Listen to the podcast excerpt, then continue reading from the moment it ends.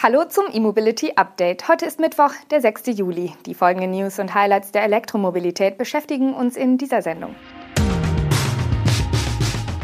VW nimmt Produktion des ID.Buzz wieder auf. Tesla unterbricht in Grünheide. Elektrischer 26-Tonner bezwingt Großglockner. 70 E-Busse für Schleswig-Holstein und HPC-Hub in Oxford. In Hannover läuft der ID.Buzz wieder vom Band. Volkswagen Nutzfahrzeuge hat die Produktion wieder aufgenommen. Sie war wegen Qualitätsproblemen mit der Batterie für eine Woche unterbrochen worden. Einige Zellenmodule brachten nicht die gewünschte Leistung.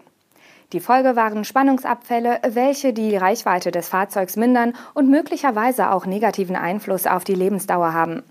Nach Informationen von electrif.net handelte es sich um eine Batteriezelle eines neuen Lieferanten. Daher war nur das Werk Hannover betroffen. Laut Volkswagen fiel das Problem bei internen Tests auf. Es sei auf Anpassungen in der Produktion des Lieferanten zurückzuführen gewesen. Das Problem sei dort nun behoben worden. Seit dem Produktionsstart Anfang des Monats wurden rund 500 Exemplare des ID.Buzz produziert, aber noch nicht an Kunden ausgeliefert. Die bisher hergestellten Fahrzeuge waren demnach etwa als Vorführwagen für die Händler und Testwagen vorgesehen. Nun wird überprüft, ob bei ihnen der Fehler auftritt, um gegebenenfalls den Akku auszutauschen. Am geplanten Auslieferungsstart im Oktober hält der Autobauer trotz der Produktionsunterbrechung fest. Gut 200 ID.Buzz konnten während der einwöchigen Pause nicht gebaut werden, was sich laut VW schnell wieder aufholen lasse. VW hatte vor dem Produktionsstopp 45 ID.Buzz pro Tag gebaut. Im Verlauf der aktuellen Woche soll dieses Niveau bereits wieder erreicht werden. Bis Jahresende soll die Tagesproduktion auf 180 Fahrzeuge gesteigert werden. Ein paar hundert Kilometer östlich steht dagegen eine weitere Produktionspause an. Tesla wird ab dem kommenden Montag die Fertigung in der Giga Berlin pausieren. Bis zum 22. Juli sollen die Produktionsabläufe in der Fabrik optimiert werden. Berichten zufolge soll die Taktzeit künftig halbiert werden. Die rund zweiwöchige Produktionspause war bereits geplant, nur stand der Zeitraum noch nicht fest. Nun scheint es übereinstimmenden Medienberichten zufolge auf einen Beginn der Arbeiten am 11. Juni hinauszulaufen. Ziel des Umbaus ist eine deutlich schnellere Produktion. Wie das Portal Tesla Mac von Insidern erfahren haben will, soll mit den optimierten Anlagen und Abläufen die Taktzeit deutlich verkürzt werden. Aktuell sind es 90 Sekunden je Takt. Ab August sollen es dann nur noch 45 Sekunden sein. Die derzeitigen Personalneueinstellungen sollen hingegen nicht das Ziel haben, eine dritte Schicht einzuführen. Statt in einer Nachtschicht sollen die neuen Mitarbeiter in den beiden Tagschichten eingesetzt werden. Für die halbierte Taktzeit werde in vielen Bereichen der Fertigung mehr Personal benötigt, so die Insider. Zudem soll es ab August mehr Gehalt für die Arbeiter in Grünheide geben. Neue und alte Beschäftigte sollen ab dann 6 Prozent mehr Lohn erhalten. Das Management soll von dieser Maßnahme ausgenommen sein. Bei der zweiten neuen Tesla-Fabrik in Austin gehen indes die Planungen für erste Erweiterungen weiter. Das Unternehmen hat bei der Stadt Austin den Antrag gestellt, ein weiteres Gebäude auf dem Gelände der im April eröffneten Giga Texas errichten zu dürfen. Das neue Gebäude soll 500.000 Quadratmeter groß sein. Offenbar soll die Endmontage um zwei neue Montagelinien erweitert werden. Ob Tesla damit die Fertigung des Model Y ausbauen will oder die Kapazitäten für weitere Modelle schafft, etwa den Semi, den Cybertruck oder den Roadster 2, ist nicht bekannt. In Österreich wurde erstmals ein schwerer E-Lkw im Hochgebirge getestet. Das 26 Tonnen schwere Fahrzeug des niederländischen Herstellers DAF bewältigte dabei Steigungen von bis zu 12 Prozent und insgesamt 3350 Höhenmeter. Die Teststrecke bestand aus jeweils etwa einem Drittel Autobahn, Landstraßen und alpiner Panorama sowie Hochgebirgsstraßen. Die größte Herausforderung war die Großglockner Hochalpenstraße. Zweimal überquerte der elektrische Sattelzug den bei Touristen beliebten Alpenhauptkamm. Bei dem genutzten Sattelzug von DAF handelt es sich den Angaben nach um ein Serienmodell, das seinen Markteintritt bereits im Jahr 2018 hatte und immer weiterentwickelt wurde. Die Maximalleistung wird mit 240 kW angegeben.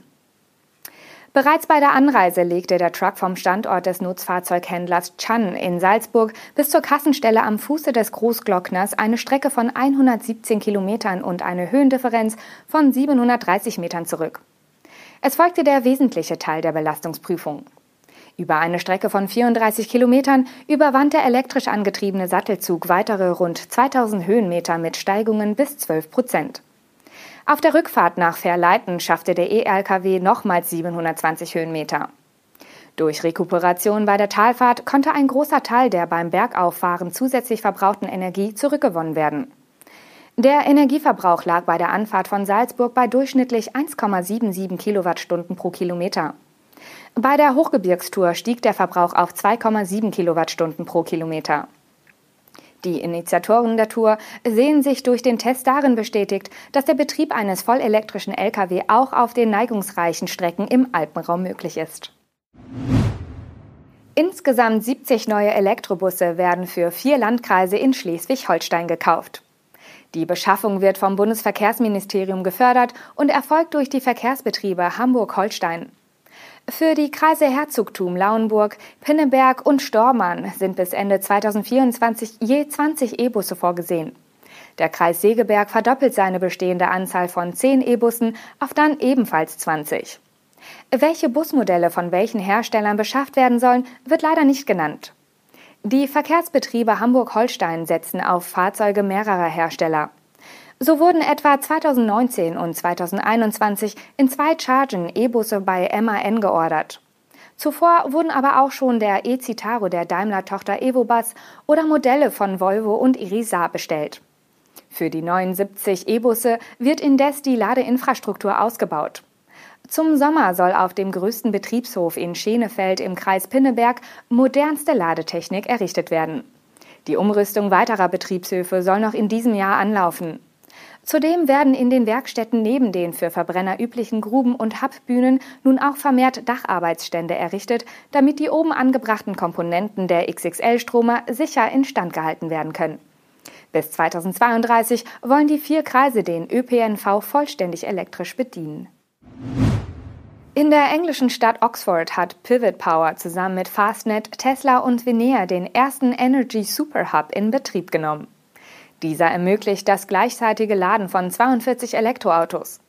Dabei verfügt der XL-Ladepark über eine Pufferbatterie, um die Auswirkungen der Schnellladevorgänge auf das Stromnetz abzufedern. Zum Start gibt es dort 10 HPC-Lader von Fastnet mit je 300 kW, 12 Supercharger von Tesla mit 250 kW sowie 20 AC-Lader von Venea mit 7 bis 22 kW. Bei Tesla handelt es sich um 10 Styles des V3 Superchargers. Eine Überdachung ist auf den Bildern nicht zu erkennen. Im Falle von Fastnet sind die 10 HPC-Ladepunkte auf 5 Hypercharger von Alpatronic verteilt, die mit dem Fastnet-typischen Solardach überspannt sind. Das bedeutet, 5 E-Fahrzeuge können mit bis zu 300 kW geladen werden. Sind beide Ladepunkte einer Fastnet-Säule belegt, wird die Leistung aufgeteilt. In der aktuellen Ausbaustufe mit 42 Ladepunkten hat das Energy Super Hub aber nur rund ein Zehntel seiner maximalen Größe erreicht. So kann der Standort in Oxford auf 400 Ladepunkte ausgebaut werden. Der Netzanschluss ist dazu bereits auf 10 Megawatt ausgelegt. In Großbritannien sollen 40 dieser Energy Super Hubs entstehen. Das waren sie, die News und Highlights der Elektromobilität für heute. Mit dem E-Mobility Update melden wir uns morgen wieder zurück. Bis dahin wünschen wir Ihnen einen schönen Tag.